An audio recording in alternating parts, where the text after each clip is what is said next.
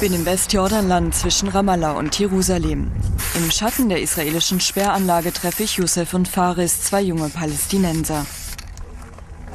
Einmal in der Woche sprühen sie hier auf die Betonblöcke ihre Botschaften, bestellt per E-Mail aus aller Welt. Es geht mal um Liebe, mal um Politik. Viele der Sprüche erinnern mich an die Graffitis, die früher auf der Berliner Mauer waren. Die israelische Sperranlage aber teilt nicht ein Volk, sondern ein Land, das für Palästinenser und Israelis Heimat ist. Die Idee dahinter war, dass ich will, dass Leute wissen, was hier passiert. Wir wollen sie nicht dazu bringen, irgendetwas zu tun, sondern sie sollen einfach nur wissen, was hier los ist. Die Mauer ist allgegenwärtig. Sie habe den Alltag verändert, sagt Youssef, und das will ich mir anschauen auf beiden Seiten. 2002 hat Israel mit dem Bau der Sperranlage begonnen als Schutzwall vor Terroranschlägen. Über 400 Kilometer sind fertiggestellt, 700 sollen es am Ende sein, mal als Betonstallmauer wie hier, mal als schwer gesicherter Metallzaun. Wie in Nalin. Sie nehmen die Sperranlage nicht hin.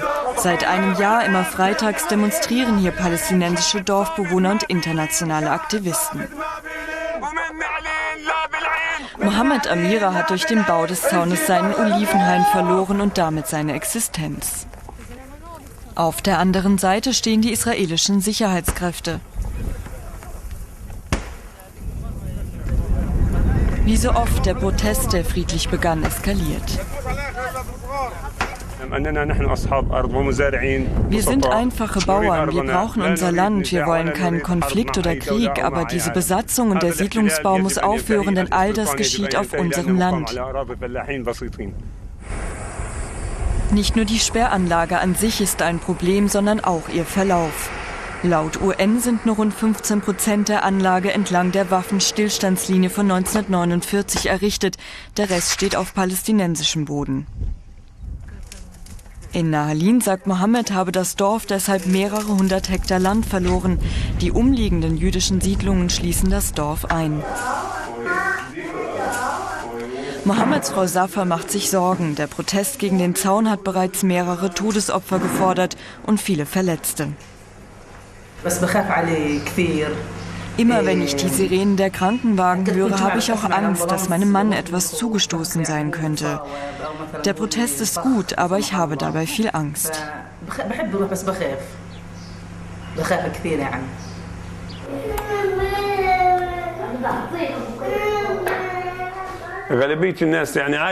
Wenn du dein Land verlierst, dann bedeutet das doch auch, dass du das Einkommen und die Zukunft deiner Kinder verlierst.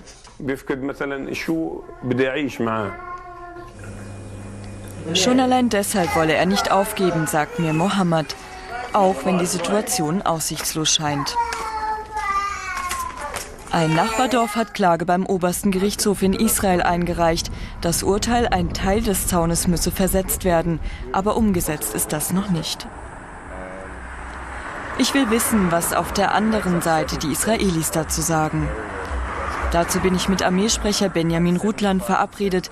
Wir sind auf der israelischen Seite gegenüber der palästinensischen Stadt Kalkilia, die umschlossen ist von einer acht Meter hohen Mauer. Der Verlauf des Sicherheitszaunes wurde bestimmt von Sicherheitserwägungen, um israelische Bürger zu schützen. Es wurden mehr als 100 Klagen beim obersten Gerichtshof in Israel eingereicht. Es ist ein Gericht, das bekannt dafür ist, sich für Menschenrechte einzusetzen. In einigen Fällen wurde entschieden, dass der Verlauf, den wir festgesetzt haben, in Ordnung ist. In anderen Fällen sind wir aufgefordert worden, den Zaun zu versetzen.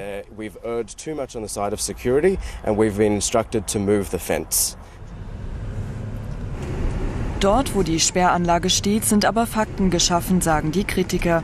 Und oft werden Urteile des obersten Gerichts ignoriert. Für Israel aber zählt nur eines, die Zahl der Terroranschläge ist zurückgegangen und das habe man auch dem Zaun, wie die Sperranlage hier genannt wird, zu verdanken. Ein Großteil der Anlage besteht aus einem ausgeklügelten System von Zaun, Sandstreifen und Checkpoints. Unzählige Überwachungskameras senden ihre Bilder an Einsatzzentralen der Armee. Dorthin fahre ich mit Benjamin Rutland. Okay, so if you could, uh, Drehen darf ich nur eingeschränkt, der Standort soll unerkannt bleiben. Fernsehkameras sind hier normalerweise unerwünscht. Hier treffe ich Ayala. Sie ist eine der Soldatinnen, die das Geschehen an der Mauer beobachten. Die Anfang 20-Jährige zeigt mir ein Video, das den Angriff eines bewaffneten Mannes auf die Sicherheitsanlage zeigt.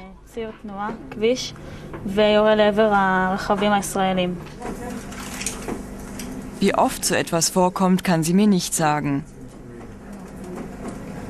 Immer einsatzbereit zu sein sei nicht einfach. Doch alle hier wüssten um die Verantwortung, sagt die junge Israelin, die hier ihren Wehrdienst leistet. Durch ihre Arbeit hätten sie schon viele Angriffe abwehren können.